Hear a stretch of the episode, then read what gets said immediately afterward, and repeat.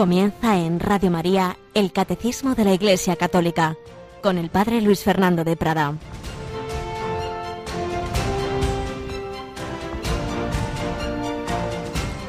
Una reposición del año 2013.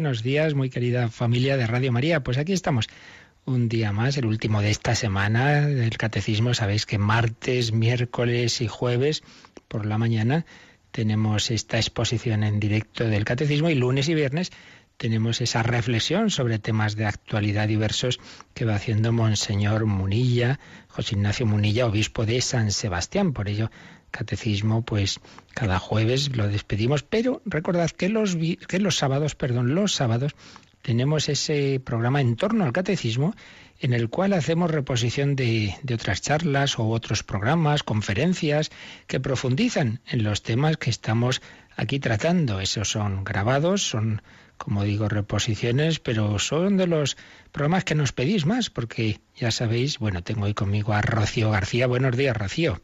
Muy buenos días, padre. ¿Cómo puede un oyente, porque de vez en cuando ahora mismo tengo aquí un correo que quería oír el catecismo de ayer, ¿qué caminos hay para recuperar, para escuchar un programa ya emitido? Bueno, esto es facilísimo. Muy fácil, a ver. Tienen muchas opciones. Pueden llamar por teléfono, al teléfono de atención al oyente, 902 500 518. por cierto, Rocío, perdona que te interrumpa, mm. pero tengo que decir que por ahí hay páginas web, estas cosas que pasan en Internet, que van sacando, hemos detectado que algunos ponen teléfonos nuestros que no son nuestros. Entonces hay gente que llama y dice, oiga, que no coge, no, claro, no cogemos, es que no es nuestro teléfono. El que vale es el que acabas de decir, 902 500 518. Ahí se puede llamar y pedir un CD, un DVD, ¿verdad?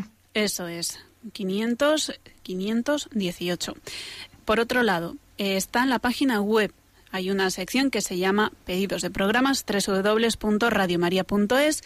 Abajo a la izquierda, Pedidos de programas. Es un formulario que se rellena muy sencillito, metiendo los datos y eh, se envía y nosotros eh, les remitimos los programas que hayan pedido. O si no, para los más avanzados, el podcast. A ver, explícanos esto del podcast para los que no son tan avezados en la informática. Pues también con el ordenador www radiomaria.es y abajo, esta vez a la derecha, hay un icono que pone podcast. Es un señor así en negro. Se pincha ahí y se llega a una página en el que encontrarán un montón de nombres de programas. Acceden al que ustedes quieren y eligen el programa con la fecha que quieran volver a escuchar. Se lo descargan en formato MP3 y lo pueden escuchar cuando quieran. Sí, hay dos formas. Una, la que acabas de decir, que es bajárselo uno a su propio ordenador, como dices, y otra es escucharlo en directo, ¿verdad? Uno a lo mejor está haciendo otra cosa, le pincha ahí play y lo va escuchando, pero normalmente es preferible bajárselo porque así ya lo tienes tú para cualquier momento, ¿verdad? Que, que, quieras que quieras escucharlo. Pues sí, todos estos caminos para recuperar cualquier, bueno, no todos los programas porque no nos da la vida para subir todos, pero bueno, la inmensa mayoría sí que están sí que están en la página web en ese sistema de podcast y si no, como decíamos, pedir pedir el CD con el programa que queráis, bien por teléfono, bien por esa página web. Y la semana que viene vamos a tener tres programas muy especiales, martes, miércoles y jueves. Mejor lo decimos con esa cuña tan bonita que has preparado, Rocío, así que vamos a escuchar ese anuncio de los programas de la semana próxima. La Conferencia Episcopal Española ha publicado este verano un documento sobre Jesucristo, Salvador del hombre y esperanza del mundo. Del martes 27 al jueves 29 de septiembre a las 8 de la mañana, el obispo de Córdoba, Monseñor Demetrio Fernández, y el auxiliar de Getafe, Monseñor José Rico, comentarán el texto en un programa presentado por el director de Radio María, el padre Luis Fernando de Prada. Dos expertos en Cristología que nos ayudarán así a profundizar en la verdadera fe de la Iglesia sobre Cristo.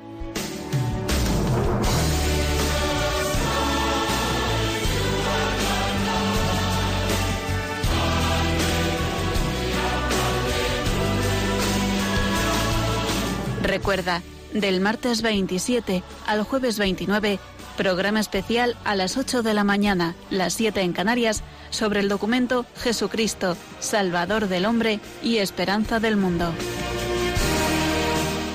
Radio María te ayuda a formarte en la fe.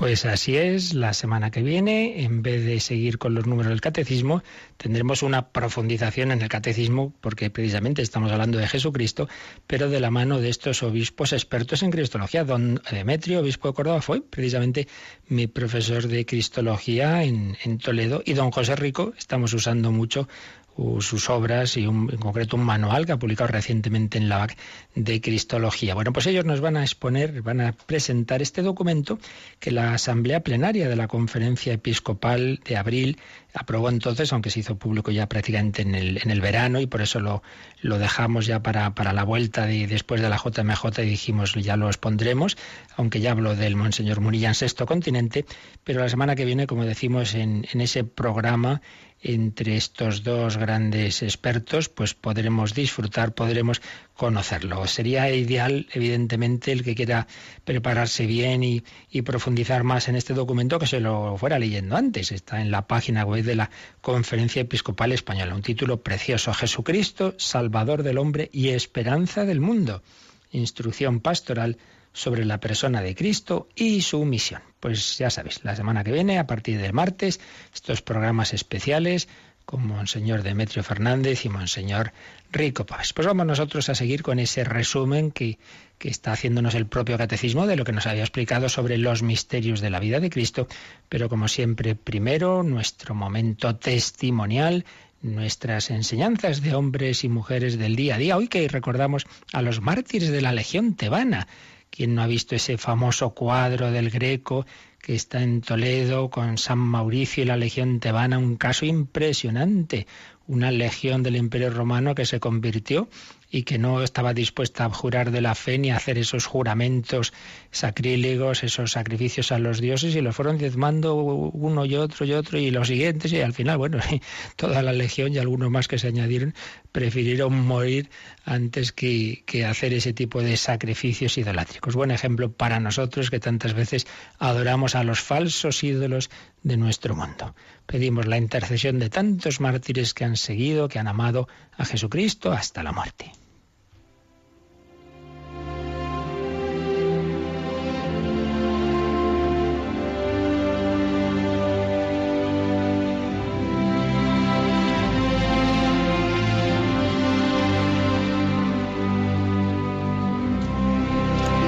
Y hoy una breve y sencilla pero simpática y bonita historia también recogida por aquel hombre que amó a Jesucristo mucho, el padre José Julio Martínez, jesuita, y que hoy nos va a hablar a su vez de, de otro jesuita.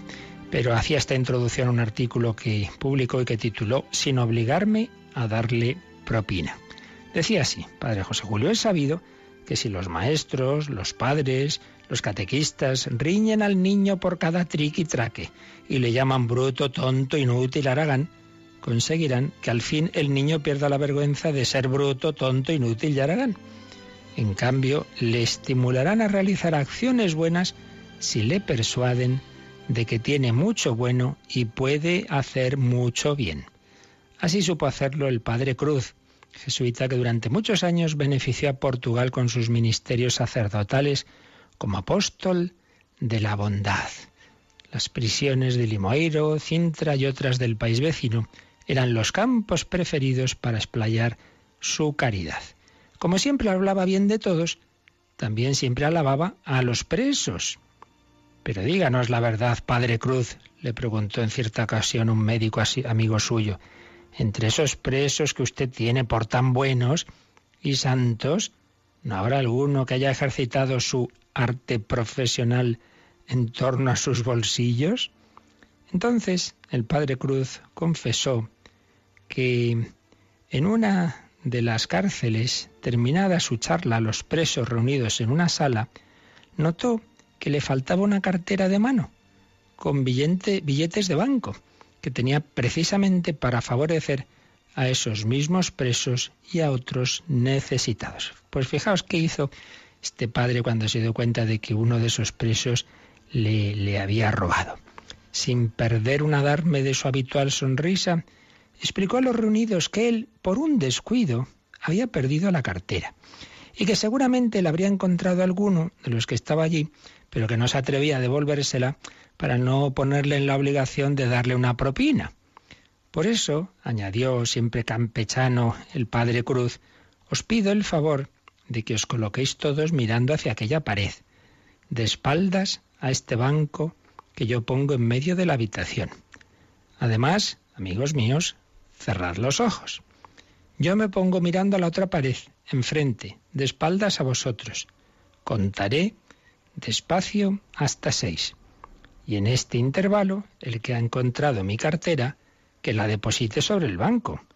Como yo no sabré quién es, pues no tendré obligación de darle la propina.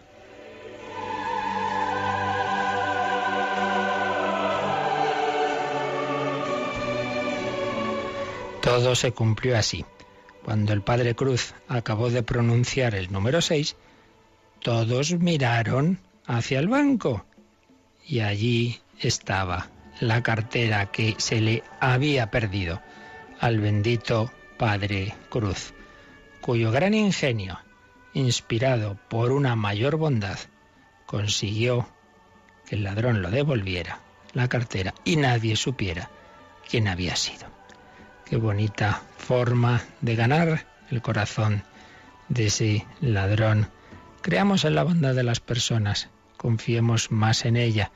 San Juan Bosco una y otra vez se fiaba de esos niños al principio, rapazuelos que le fallaban una y otra vez, que le engañaban, pero volvía a fiarse y volvía a dejarles este dinero para hacer la compra y volvían a irse con él, pero volvían otra vez arrepentidos. Y al final sacaba lo mejor de ellos mismos decía Víctor Frankel, citando a Goethe, si tratamos a los demás como se lo merecen, los haremos peores.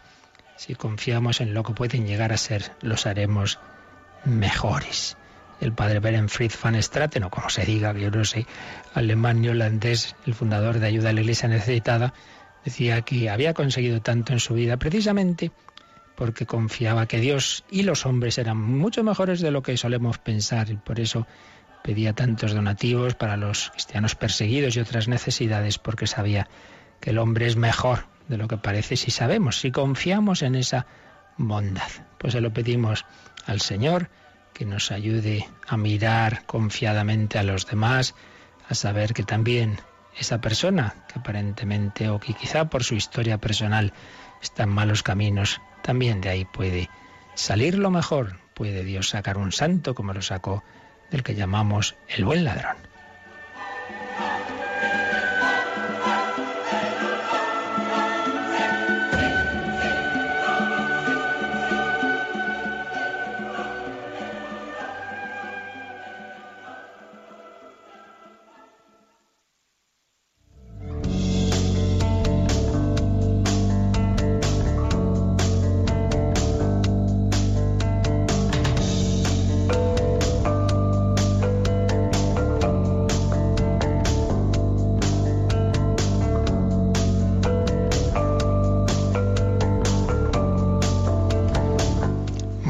Rocío, simpática historia, ¿verdad? Muy bonita, sí. Del Padre Cruz. Pues vamos nosotros a seguir mirando a ese Jesús que ha inspirado tantos gestos de amor, de bondad, desde el martirio hasta estos detalles de, de sacar lo mejor de alguien al que ya hubiéramos condenado como, como ladrón. Estamos en esa parte de, del catecismo que es resumen, esos números de resumen que vienen en letra cursiva, resumen del apartado eh, de los misterios de la vida de Cristo. Ya vimos la introducción general a, a los misterios de la vida de Cristo, leímos el resumen de los misterios del nacimiento, de la infancia, del bautismo del Señor, de las tentaciones en el desierto y habíamos leído ayer el resumen de los bastantes números que se dedican a cómo Jesús en su vida pública anunció el reino de Dios. Pero como este es un número con mucha densidad, vamos a releerlo, este número 567 sobre el reino, el reino de Dios. 567. El reino de los cielos ha sido inaugurado en la tierra por Cristo. Se manifiesta a los hombres en las palabras, en las obras y en la presencia de Cristo. La Iglesia es el germen y el comienzo de este reino. Sus llaves son confiadas a Pedro. Pues ayer ya veíamos cómo aquí cada frase, cada palabra está resumiendo varios números que vimos con, con detalle por un lado dice que ese reino, reino de los cielos o reino de Dios, se manifiesta a los hombres en las palabras, en las obras y en la presencia de Cristo. Empezamos por lo último, la presencia de Cristo. Cristo es el reino, en definitiva, porque ahí vemos en un hombre que Dios reina totalmente, claro, porque es un hombre, una humanidad, una psicología humana movida por una persona divina, está llevada, el, yo último de ese hombre es, el yo divino, es el yo de la segunda persona de la Trinidad, como vimos en su momento en ese otro bloque anterior sobre lo que es la, la, constitución de Cristo, una persona, dos naturalezas, etcétera. Es un yo divino y además esa alma está movida por llena del, por la gracia del Espíritu Santo. Por tanto, Cristo es, para empezar, ahí está el reino, es el propio Jesús. Pero ese Jesús quiere comunicarnos su Espíritu Santo de manera que también Dios vaya reinando en nosotros. Entonces el reino de Dios está dentro de vosotros, entra en nuestro interior, pero a su vez quiere eh, tener una dimensión externa y social. Por eso mm, vivimos en esta tierra no, no, no de una manera individualista, sino el Señor quiere formar esas comunidades, empezando por la familia, iglesia doméstica, que sea reino de Cristo, por ello esa bella devoción de consagrar la familia al corazón de Jesús, de entronizar al Señor, que tú seas nuestro Rey, toda esa línea de las promesas del corazón de Jesús, de poner esa imagen en la puerta, en, el, en, la mejor habitación, pero como un símbolo de lo que importa, ¿no? Y es que la familia viva realmente consagrada a Cristo, que aquí reine Jesucristo. Esa frase tan bonita que está al pie del corazón de Jesús del Cerro de los Ángeles, ¿verdad? Reino en España, mucho me temo que no es verdad, pero es el deseo, es nuestro deseo de que el Señor reine no solo en España, sino en el mundo entero. Venga a nosotros tu reino, el reino de Dios que partiendo de Cristo y partiendo de cada corazón se vaya extendiendo a todos. Pero ¿cuál es el germen de ese reino? Es la Iglesia porque esa es la comunidad de los que queremos que Cristo reine en nosotros y dejamos que entre en nosotros, ¿cómo se entra en la iglesia? Por el bautismo. Entonces, bautismo y los demás sacramentos y los demás medios que el Señor nos da en la iglesia van convirtiéndonos de ser dominio del príncipe de este mundo, contra el que Cristo luchó en el desierto y en otros momentos, a ser dominio de Dios, a ser reino de Dios. Reino que se manifiesta a los hombres en esa presencia de Cristo, en sus palabras, Aquí pues veíamos un poco un resumen de la predicación de Jesús, sus, parábolas, y todo, ese eh, sermón del monte, etcétera, y en sus obras, y aquí en las obras de Cristo, de una manera mm, particular, mm, hablamos en su momento de los milagros. Vamos a completar, como estamos haciendo en estos resúmenes, esta, esta síntesis del catecismo, del número 577, vamos a completarla con lo que dice el Yucat, ese catecismo para jóvenes. Entonces nos vamos a ir al número 89. Vamos a ver, número 89 del Yucat. Eh, y entonces en ese, en ese número se hace, hace esta pregunta el Yucat. El Yucat empieza siempre con una pregunta y luego viene una primera respuesta básica y luego un desarrollo. La pregunta es, ¿A quién promete Jesús el reino de Dios? Porque Jesús en su predicación va a anunciar ese reino y va a prometerlo a todo el que quiera, por supuesto, pero con una especial insistencia en quién. Vamos a ver la respuesta que nos da el Yucat. Rocío, ¿a quién promete Jesús el reino de Dios? Número 89. Dios quiere que todos se salven y lleguen al conocimiento de la verdad. El reino de Dios comienza en las personas que se dejan transformar por el amor de Dios según la experiencia de Jesús, son sobre todo los pobres y los pequeños. Mirad qué, bella expresión. El reino de Dios comienza en las personas que se dejan transformar por el amor de Dios. Yo no me hago a mí mismo bueno. Puedo colaborar, pero el que realmente puede transformarme por dentro, yo podría hacer un propósito, una obra buena, hoy, hoy voy a intentar esto, sí, sí, pero el fondo de tu corazón no lo cambias. Eso solo lo puede cambiar Dios. Tienes que dejarte transformar por el amor de Dios. ¿Cuántas personas dan esa experiencia, no? Pues hace poquito, hace poquito, una entrevista que, que hacíamos a esa mujer que había buscado por eh, caminos de nueva era, de religiones orientales, hasta que tuvo la gracia, la experiencia del del encuentro con Cristo, de, sentir el amor de Dios. Y dices, eso, es lo que me, me está transformando por dentro, lo que yo antes no conseguía. Fue también la experiencia de aquella rusa, Tatiana Goricheva, de la que hemos hablado también con frecuencia. Dejarse transformar por el amor de Dios. Esto es para todos. Y Dios quiere que esto llegue a todos, ricos y pobres. Jesús fue a comer a casa de ricos, sí, pero la experiencia dio que la mayor parte de la gente que le aceptaba, que, acogía su predicación eran los pobres y los pequeños, y en cambio entre los dirigentes hubo mucha más, mucho más rechazo. Y esto pasa hoy día también.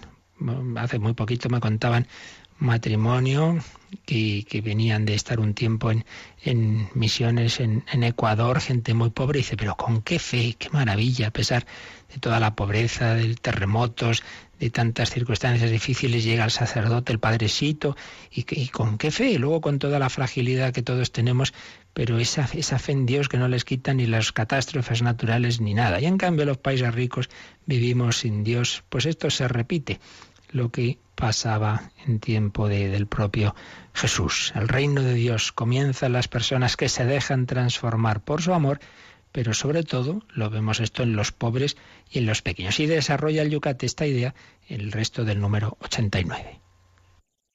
Dice, incluso las personas que están alejadas de la Iglesia encuentran fascinante que Jesús, con una especie de amor preferencial, se dirija primero a los excluidos sociales. En el Sermón de la Montaña son los pobres y los que lloran, las víctimas de la persecución y de la violencia, todos los que buscan a Dios con un corazón puro, todos los que buscan su misericordia, su justicia y su paz, los que tienen un acceso preferente al reino de Dios. Los pecadores son especialmente invitados. No necesitan médicos los sanos, sino los enfermos. No he venido a llamar a justos, sino a pecadores. Un bello desarrollo en este número 89 del Yucat, donde se nos ha sintetizado las bienaventuranzas en el Sermón del Monte, bienaventurados los pobres, los que lloran, los perseguidos, etcétera. Entonces dice que todas esas personas tienen un acceso preferente, no dice exclusivo, y también dice que Jesús tiene un amor preferencial, es una expresión que se ha usado mucho y se usa mucho en estos últimos años. El cristiano tiene una opción preferencial por los pobres, preferencial, no exclusiva ni excluyente, pero en, en en igualdad de circunstancias, si lo natural para muchos es, uy, yo voy a los ricos, yo voy a la gente importante, pues lo, natural para un cristiano es, no, no, yo primero empiezo por los pobres. Y ojo, pobres no son los pobres económicos, ¿eh? Pobre más pobre puede ser un rico que está en, que está en, en, la agonía, que está muriéndose, claro, va a perder lo más importante, que es la vida. O el pobre más pobre es el rico que tiene de todo menos a Dios, aquella famosa y triste expresión de Cristina Onassis, soy tan pobre, tan pobre que solo tengo dinero. Uno puede tener muchos medios y como decía la Madre Teresa, me encuentra en Occidente una pobreza peor que en la India, que es la soledad. En cualquier caso, las pobrezas de, lo humanamente estimable, pues, pues realmente es a donde ante todo debemos dirigirnos sin excluir a nadie, pero, pero empezando por ahí. Y de hecho, pues son los que aceptaron más fácilmente a Jesús, que dijo y que el Padre me ha enviado, bueno, citando a Isaías, ¿verdad? Que el famoso texto que lee en la sinagoga de Nazaret, me ha enviado a evangelizar a los pobres, a proclamar a los cautivos la libertad, a los ciegos la vista, a poner en libertad a los oprimidos, a proclamar el año de gracia del Señor. Una cita de Lucas 4, 18 que pone aquí el yucat en el margen. Pues bien, esto es la, ampliación que hace el Yucat sobre ese punto que nos ha dicho el catecismo de cómo ese reino de Dios se dirige especial, bueno, se a todos, pero es acogido especialmente por los pobres. Pero luego hemos visto que Jesús manifiesta el reino no solo con sus palabras, sino con sus gestos. Y decíamos que entre esos gestos hay unos gestos muy especiales, unos signos, llama así San Juan, o milagros, o milagros, y obras por encima de la naturaleza, que por un lado manifiestan quién es ese Jesús, hacen razonable que creamos en él como no como un mero hombre, sino como Dios, pero por otro lado son signos de que llega al reino, signos de que es expulsado Satanás, signos del amor misericordioso de Dios, signos de lo que será la vida definitiva en la que no habrá ni luto, ni llanto, ni dolor, ni muerte, en la que no habrá deformidad corporal alguna. Bueno, pues vamos a ver cómo el Yucat número 90 número 90 nos va a hablar de esos signos, de esos milagros.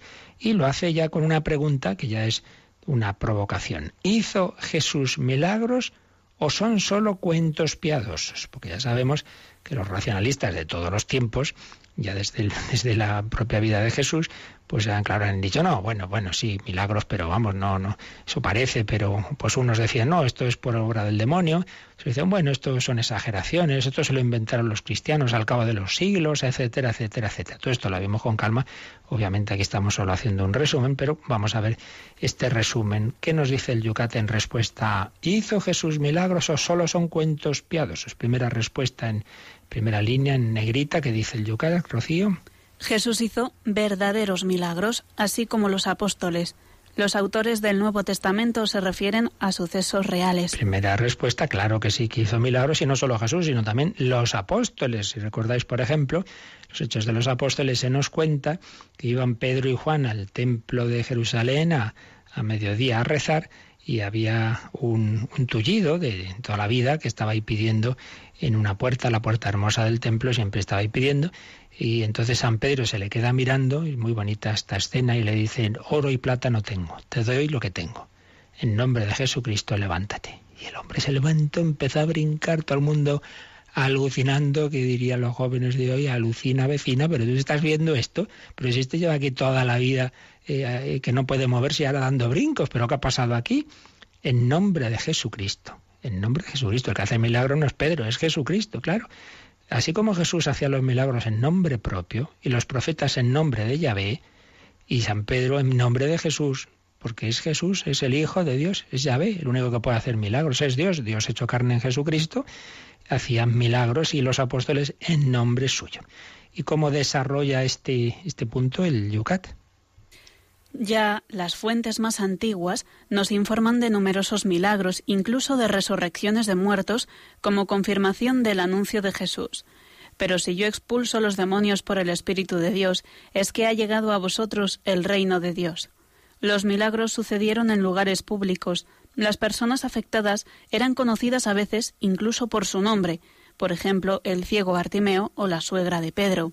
También hubo milagros que representaban para el entorno judío delitos escandalosos, por ejemplo, la curación de un paralítico en sábado, la curación de leprosos, y que sin embargo no fueron negados por los judíos contemporáneos de Jesús. Aquí el Yucat ha hecho una síntesis, claro, pues lo que se puede sintetizar en unas líneas de las razones que vimos con detenimiento que hacen ver que esto no es ningún invento. Se comparan pues milagros supuestos que se cuentan eh, de, en santuarios paganos, de esto hablamos algo, de Apolonio de Tiana.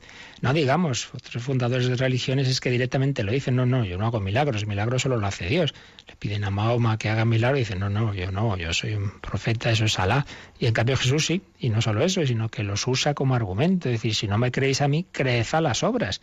Hay varios textos en el Evangelio, sobre todo en San Juan, que manifiestan ese sentido apologético de los milagros. Claro, cualquiera puede presentarse y decir, yo soy el Hijo de Dios. Bueno, demuéstralo, ¿no?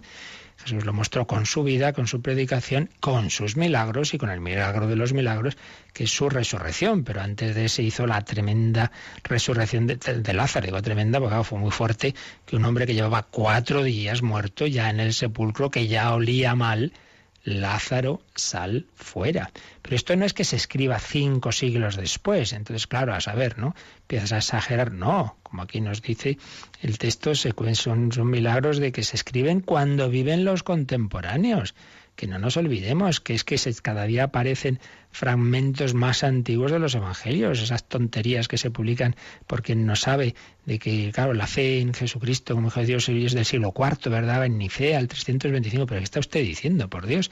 Que tenemos fragmentos de los evangelios del siglo I, que, que hay testimonios de, de los que llamamos los santos padres muy, muy, muy cercanos, donde van citando los evangelios y donde te das cuenta, pues eso, de, de, su antigüedad.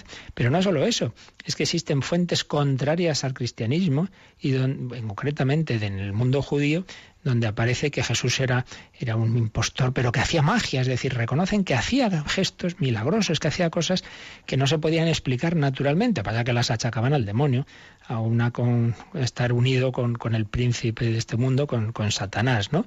Por eso Jesús dirá, pues, pues anda, si es cosa de Satanás, ¿cómo puede ser eso, no? Que yo eche a Satanás en nombre de Satanás, todo reino en guerra civil va a la destrucción. Bueno, son detalles, o por ejemplo este de, de, que Jesús hacía milagros en sábado, lo cual hacía que buena, una parte de la gente estuviera en contra, porque pensaban que, que el sábado no es un día para hacer cosas así. En fin, que hay distintos indicios de historicidad de los milagros, que no son un invento. Sí lo son, en cambio, esos que se escriben, eso sí, tiempo después y sin fundamento histórico en los evangelios apócrifos. El niño Jesús cogía, hacía un pajarito de arcilla, soplaba y salía volando. Pues mira, el Señor no hacía tonterías, el Señor no hacía cosas así para deslumbrar a sus amiguitos. El Señor curaba a ese ciego, curaba a ese leproso, eran milagros con un sentido hondo y profundo, como nos va a decir el siguiente número, pero antes de ello vamos a quedarnos un momentito dándole gracias al Señor porque nos ha traído el reino de Dios, porque con su misericordia esos gestos, esos milagros, pues son signos de misericordia, como aquella multiplicación, o aquellas, o al menos se nos cuentan dos multiplicaciones de los panes. Además, siempre Jesús pide nuestra colaboración, darles de vosotros de comer pide a los apóstoles que repartan esos panes, como a los criados de Caná que sí que llenaran las tinajas de agua. Vamos a sacarnos un momento dando gracias al Señor y agradeciendo el milagro que todos los días ocurre de convertir el pan y el vino en su cuerpo y sangre. Dadles vosotros de comer, nos dice también a nosotros. Jesús, nos acoges a todos, al oído tu nos invitas junto a ti a recrear nuestro mundo. Nos tomas contigo y nos sacias con tu Pero cuando la luz declina nos quejamos. Despide a la gente que se vayan a sus casas Estamos cansados, no tendremos que cenar. Entonces tú, Jesús, nos dices que nadie quede fuera. Hay sitio para todos, que nadie quede fuera. El pan es para todos.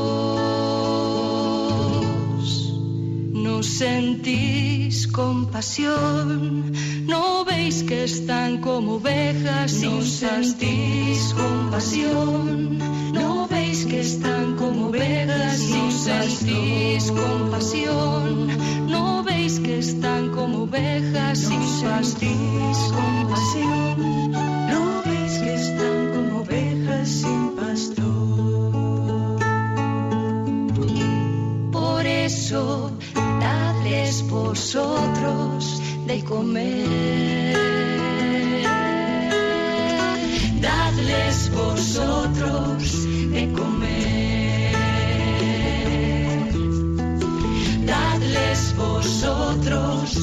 Comer.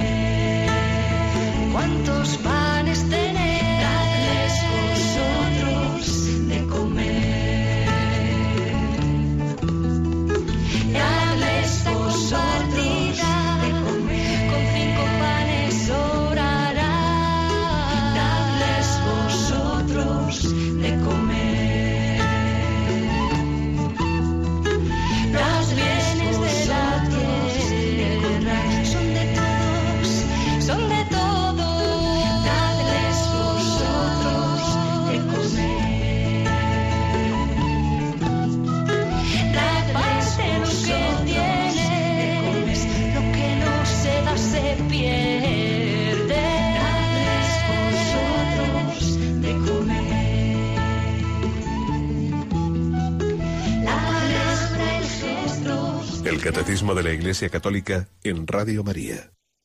Dadles vosotros de comer. Señor hace lo importante, pero nos pide nuestra colaboración siempre, siempre. Llenar las tinajas de agua, repartir los panes, traed esos peces, desatad a, Lázaro, que, que, tiene las vendas, dar de comer a la niña, la hija de Jairo. Señor no hace las cosas para que no hagamos nosotros nada, no es mal pedagogo que da todo hecho al niño, no.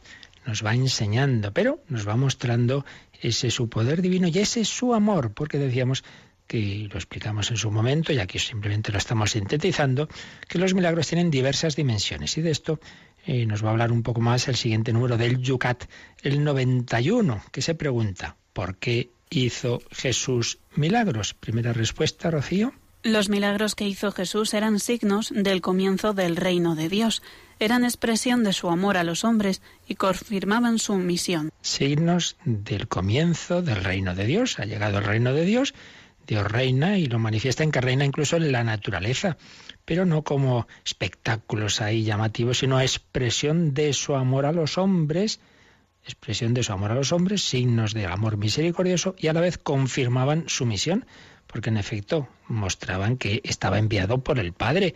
Y por eso hago estos signos en nombre de mi Padre con el poder divino, pues creed en mí, que no soy un cualquiera, es lo que vienen a mostrar esos signos y, y las palabras de Jesús muchas veces tras ellos. Y desarrolla un poco más el Yucat todo esto con unas líneas muy bellas que podemos seguir leyendo en este número 91. Los milagros de Jesús no eran una representación mágica. Él estaba lleno del poder del amor salvífico de Dios. Por medio de los milagros, Jesús muestra que es el Mesías y que el reino de Dios comienza en él. De este modo se podía experimentar el inicio del nuevo mundo, liberada del hambre, de la injusticia, de la enfermedad y la muerte. Mediante la expulsión de demonios comenzó su victoria contra el príncipe de este mundo. Sin embargo, Jesús no suprimió toda desgracia y todo mal del mundo. Se fijó especialmente en la liberación del hombre de la esclavitud del pecado. Le importaba ante todo la fe que suscitaba a través de los milagros. Pues una buena síntesis, sin duda, de estas finalidades de los milagros, que no eran una representación mágica, no eran un espectáculo como el que pretendía Herodes. A ver, a ver, haznos algún signo. El Herodes, el, me refiero al de la pasión del Señor, el hijo del, del otro Herodes, del que mandó matar a los inocentes, ¿no?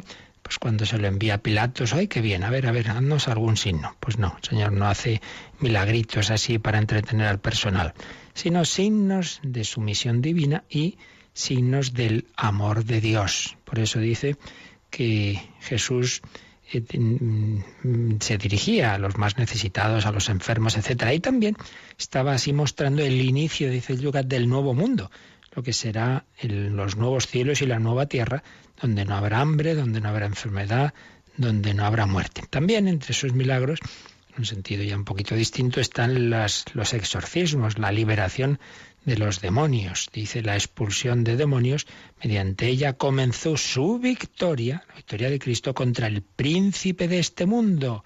Expresión de Jesús en Juan 12, 31, que se refiere a Satanás. Pero fijaos lo último que nos ha dicho este número 91 del Yucat, es que Jesús no suprimió toda desgracia y todo mal en este mundo. Curó a algunos ciegos, a algunos enfermos, pero los demás no. ¿Por qué?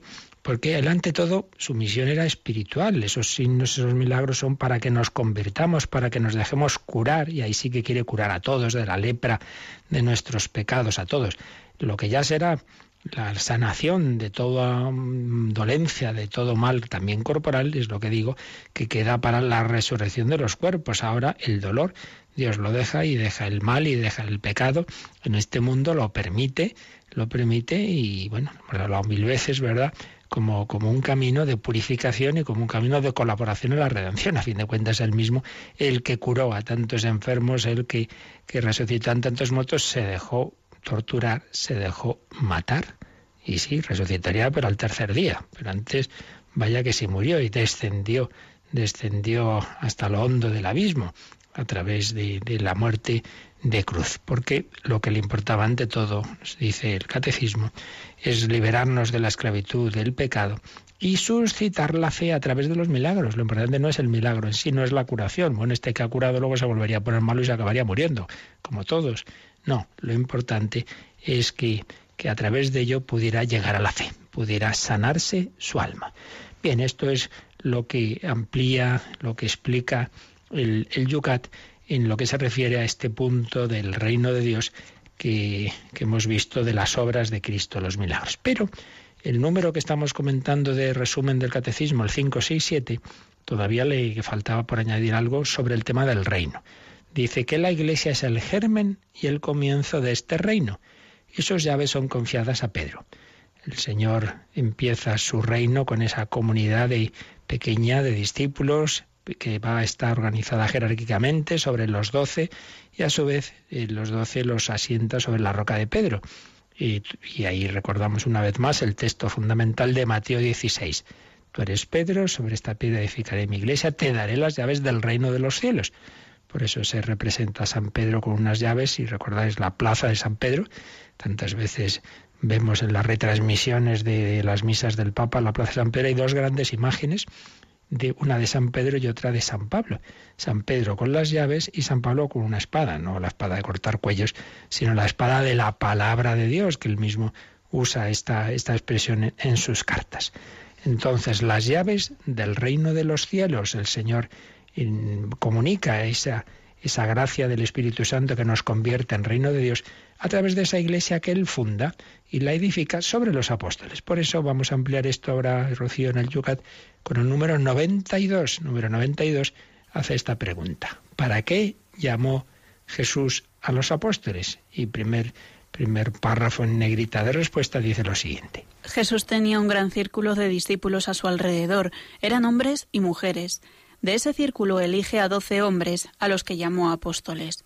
Los apóstoles recibieron de él una formación especial y diferentes tareas, y los envió a proclamar el reino de Dios y a curar. Jesús llevó consigo solo a estos doce apóstoles a la última cena, donde les encargó Haced esto en memoria mía. Así que un primer párrafo donde nos recuerda que en torno a Jesús había diversos círculos concéntricos, digamos, de hombres, de mujeres, pues el pueblo que escuchaba, los discípulos, los más cercanos, los que le acompañaban, esas mujeres a las que había liberado pues de demonios o de otras dificultades y que le servían con sus bienes, sí, sí, pero luego de todos estos círculos concéntricos hizo el más cercano, el de los doce, el de los doce, a los que, dice Marcos 3.14, constituyó, creó, prácticamente la palabra original es creó apóstoles. ¿Y qué significa apóstol? Apóstol significa enviado. Jesús es el apóstol del Padre, eh, tanto amó Dios al mundo que le entregó, le envió a su único Hijo y Jesús a su vez envía a los apóstoles como el Padre me ha enviado, así os envío yo. Pero los fue formando durante la vida pública. Es muy bonito, es el primer seminario. Los apóstoles conviven con Jesús, y aprenden de él de su vida, ante todo. De repente están durmiendo y se le despiertan y ¿dónde está el Señor? Uy, si se ha levantado, pero ¿dónde está? Y lo buscan y lo encuentran que está orando. Ven esa vida de Jesús, ven su entrega a los demás, ven su, su, misericordia con los, con los niños, lo sabían los apóstoles, lo estaban echando, eh, eh, eh, ¿qué es esto de echar a los niños? Dejad que los niños se acerquen a mí. Los apóstoles aprenden por ósmosis, por, esa comunicación vital con Jesucristo. Recibieron de él una formación especial y diferentes tareas. Entonces viene aquí una cita de Lucas 9.2, porque el Señor les fue preparando, hacían prácticas pastorales también, ¿verdad? Como se hacen en los seminarios, los últimos años sobre todo. Oye, pues tú este año a los fines de semana vas a una parroquia, o tú vas a ir a la cárcel a visitar allá a los presos, o tú al hospital. Bueno, pues también el Señor hizo misiones de unos días con, discípulos, ¿no? Los envió a proclamar el reino de Dios y a curar. Lucas 9.2. Proclamar el reino de Dios, ese reino que le anunciaba, bueno, pues vosotros vais a anunciar que llega el reino de Dios y a curar. Les dio eh, su gracia y su, su, poder para hacer curaciones y expulsiones de demonios. No siempre lo conseguían. En una ocasión, ah, no hemos podido expulsar a este. Bueno, es que aquí hay que rezar más. Oración, ayuno. Jesús llevó consigo solo a estos doce apóstoles a un momento decisivo de constitución de la Iglesia, la última cena. Ahí solo están los doce. Y allí les dijo, haced esto en memoria mía. Luego, después de resucitar, dirá, recibid el Espíritu Santo a quienes perdonéis los pecados, les quedan perdonados.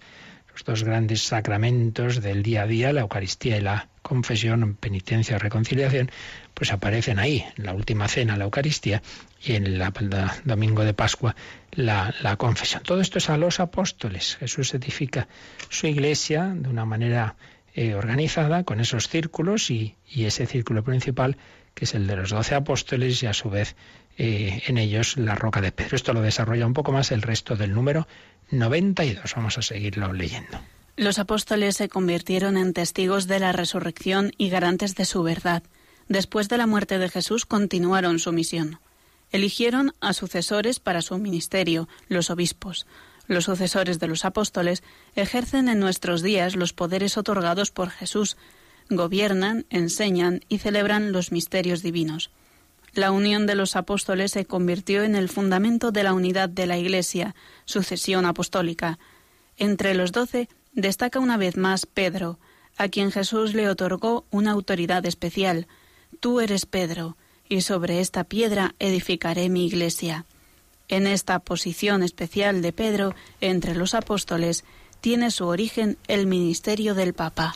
Pues aquí nos ha resumido el Yucat ese origen de la estructura jerárquica de la Iglesia, de todas esas personas que seguían a Jesús. Jesús elige a los doce y a los doce sobre como fundamento pone pone a Pedro, pero luego esto va a seguir, porque después de resucitar les envía al mundo entero.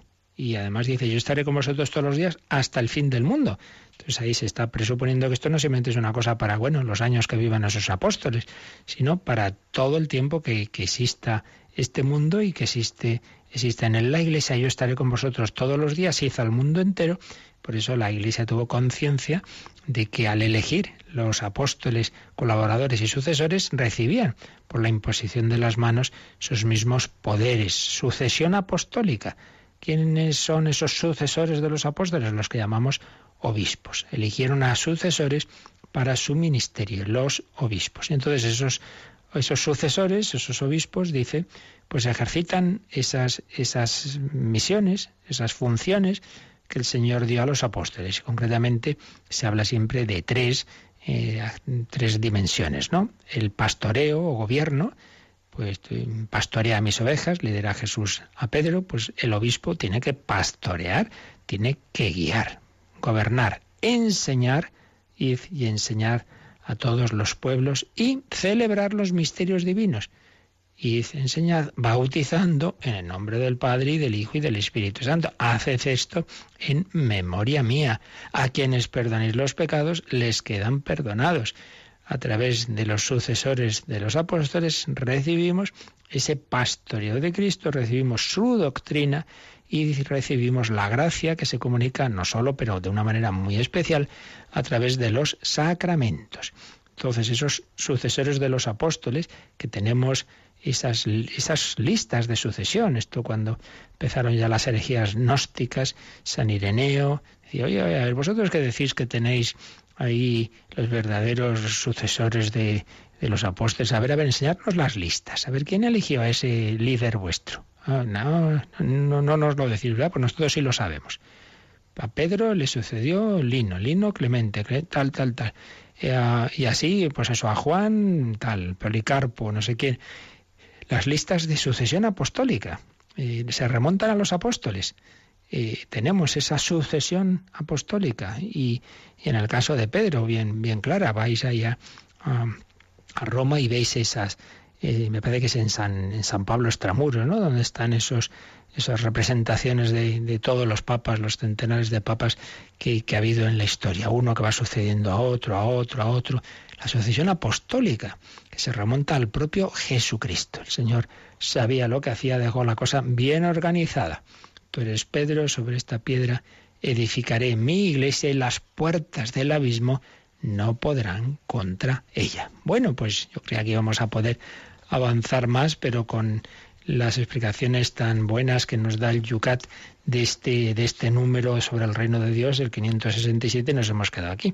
Así que nos queda todavía el, tres números más de este resumen, de este apartado del catecismo, los números que nos van a hablar de la transfiguración y ya del último que veíamos, la subida de Jesús a Jerusalén y su entrada el domingo de Ramos, que nos prepara al siguiente apartado que veremos del catecismo, que es ese otro artículo del credo que dice Jesucristo padeció bajo el poder de Poncio Pilato, fue crucificado, muerto y sepultado. Pero bueno, esto será más adelante, todavía, como digo, pues tenemos que acabar de, resumir estos números sobre la vida pública de Jesús, sobre su etapa final, sobre la transfiguración, sobre la subida a Jerusalén. Lo dejamos aquí, lo meditamos, de nuevo pues damos gracias al Señor de que nos ha traído su reino, de su amor misericordioso, de las curaciones que manifestaban esa llegada del reino y podéis también aprovechar para vuestras dudas, consultas o testimonios. Participa en el programa con tus preguntas y dudas.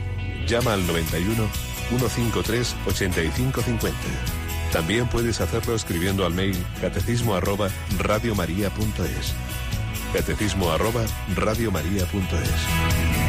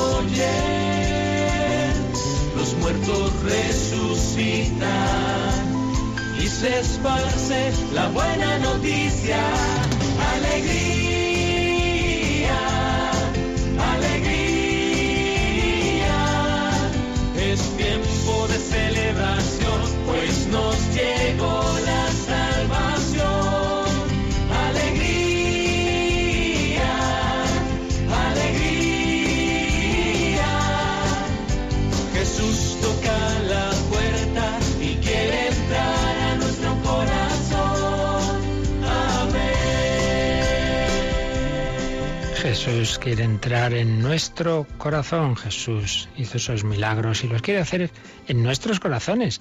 Y algo así nos cuenta Maribel en un correo donde nos dice que a raíz de quedarme sin trabajo caí en una gran depresión que me llevó al intento de suicidio.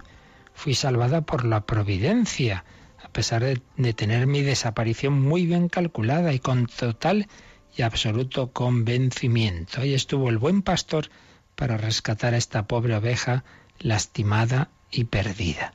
Tras mi estancia en un hospital psiquiátrico de mes y medio salí totalmente curada y hoy puedo decir que me considero la persona más feliz del mundo. Tras todo esto hay mucho que contar y muchos sentimientos por los que he pasado. Y añade, soy una seguidora incondicional de Radio María, estoy conectada todo el tiempo que me es posible, me encantan sus programas, Para mí Radio María es mi familia, soy una persona enamorada de la radio de la Virgen, me vuelve loca la hora santa, que sigo con gran ilusión e interés y mucha emoción y a veces con mis lagrimitas de felicidad. Me encantan los programas, con algunos lloro, por ejemplo, Convertidos es uno de ellos, pero hay muchos más. Mi vida ha cambiado mucho y ahora soy muy, muy feliz. Bueno, pues este es el milagro del reino de Dios. Jesús curó eh, enfermos, ciegos, paralíticos, como signo de que quiere curar nuestras parálisis espirituales, nuestras cegueras de falta de fe, nuestro dejarnos llevar de la tristeza, de la depresión, del intento de suicidio, como nos escribe aquí Mariel. Muchas gracias por este testimonio y ya sabemos, a pedir todos al Señor que sane nuestros corazones afligidos, tú que no has venido a llamar a los justos, sino a los pecadores. Ese es el reino de Dios. Venga a nosotros tu reino. Seguiremos hablando de ello, pero recordad que la semana que viene tendremos programas especiales. No seguiremos todavía estos números del catecismo, sino que tendremos a Monseñor Demetrio y Monseñor José Rico para exponernos ese documento de la conferencia episcopal que nos va a hablar de Jesucristo, el Salvador del mundo, esperanza de la humanidad. Ello el próximo martes a las 8, si Dios quiere, pues comenzarán estos, estos programas especiales. Pedimos al Señor su bendición para vivir este jueves, este jueves en que Jesús instituyó la Eucaristía, en que de una manera, digamos, ya más plena constituyó la Iglesia en su sangre, en la alianza nueva y eterna, en, en este jueves en que instituyó el sacerdocio, haced esto en memoria mía. La bendición de Dios Todopoderoso, Padre, Hijo y Espíritu Santo, descienda sobre vosotros. Alabado sea Jesucristo.